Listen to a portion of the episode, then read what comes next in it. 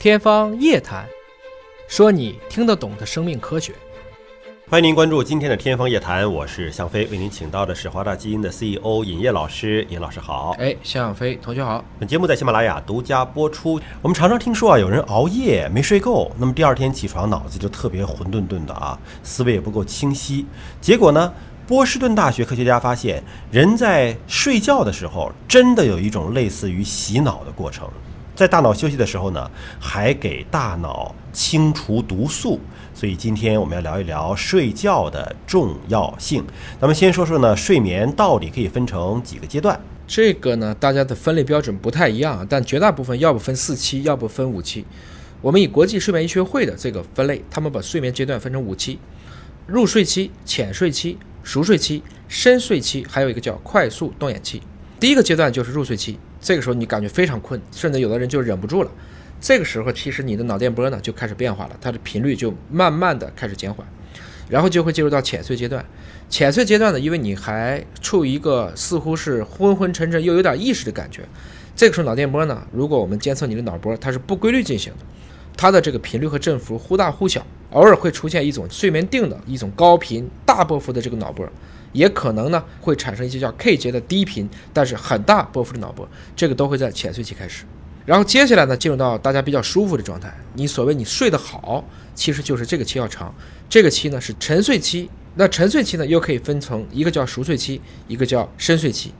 这个过程中脑波的变化是非常大的，频率呢一秒其实就只有一到两个周期，但它的振幅的增加是比较大的，所以画出来其实是一条变化非常缓慢的曲线。这么一个期间呢，如果从你一开始的入睡到熟睡到深睡呢，绝大部分人要经过差不多一到一个半小时才能够到达。但是这个期间呢，你可能还不会做梦，所以这个情况我们一般称为非快速眼动睡眠。然后你真的睡着了，你就可以进入到快速眼动期。快速眼动期实际上这个时候呢，脑波迅速改变。甚至就跟你清醒状态时候的脑波会出现一个相似的一个高频率，有的时候呢还会有一些特点非常鲜明的一些锯齿状波。这个时候呢，我们观察睡眠者，他有的时候会翻身，有的时候呢似乎也很容易醒，又回到了相当于一个阶段一。但实际上呢，我们称之为这叫快速眼动睡眠，就是因为他的这个脑波和你的清醒的状态其实是比较一致的。所以，如果这个时候你把这个人叫起来，很多人都在说：“哎，我正好刚好在做梦。”有些梦你能记得住，有些梦还真记不住。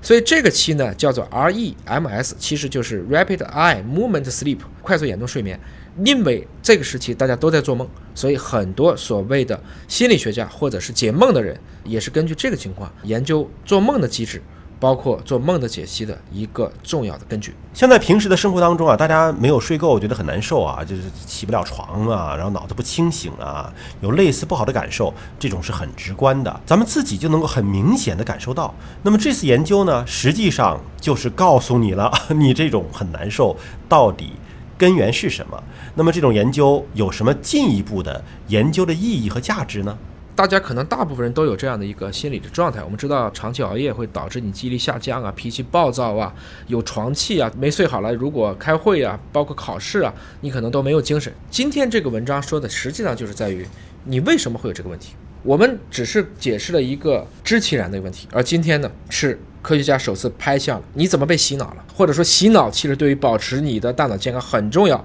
我们第一次知道了所以然。这里面呢，就是一个人的大脑，当血液充满大脑的时候，脑脊液是进不去的；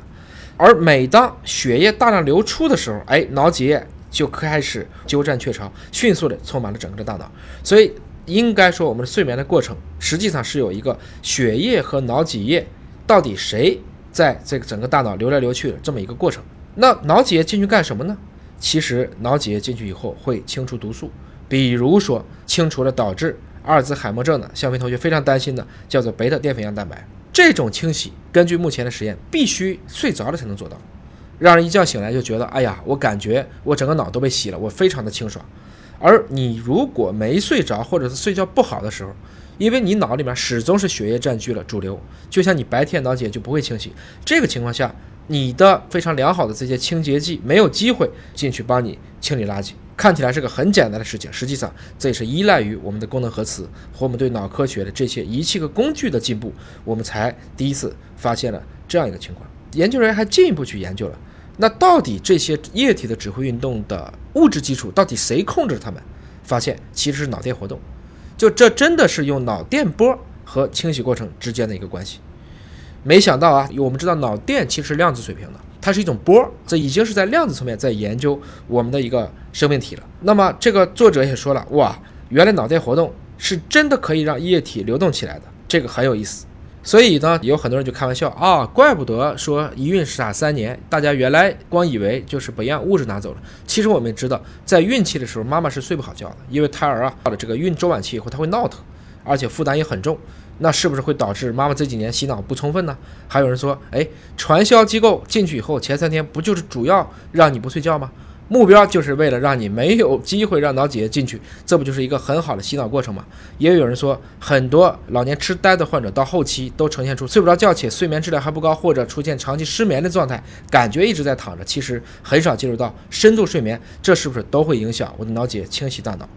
总之呢，这个发现非常的重要，它告诉我们，人类也真的需要充电。你觉得这像不像正负极来来回回的一些交流电走来走去呢？它告诉我们了，睡眠是人类的，我相信其他的哺乳动物也一样，是一项非常重要、特殊的功能。我们醒着的时候，你的脑电波啊，所有的这些神经元们，它要不开这些，要不开那些，它不会同开同关。只有睡着了，相当于我把这个总闸关了，灯咵一下全关，才有办法能够。使我的脑脊液充分的进到大脑去，来进行相关的一个清洗。所以呢，如果想让自己不变傻，或者说我们有可能减缓将来发生神经性退行的概率，我们还是要好好睡觉，规律睡眠。不要因为年轻的时候觉得自己的神经状态好，其实真到失眠的时候想往回调，这个过程就很难了。好，感谢老师的分享，下期节目时间我们再会。再会。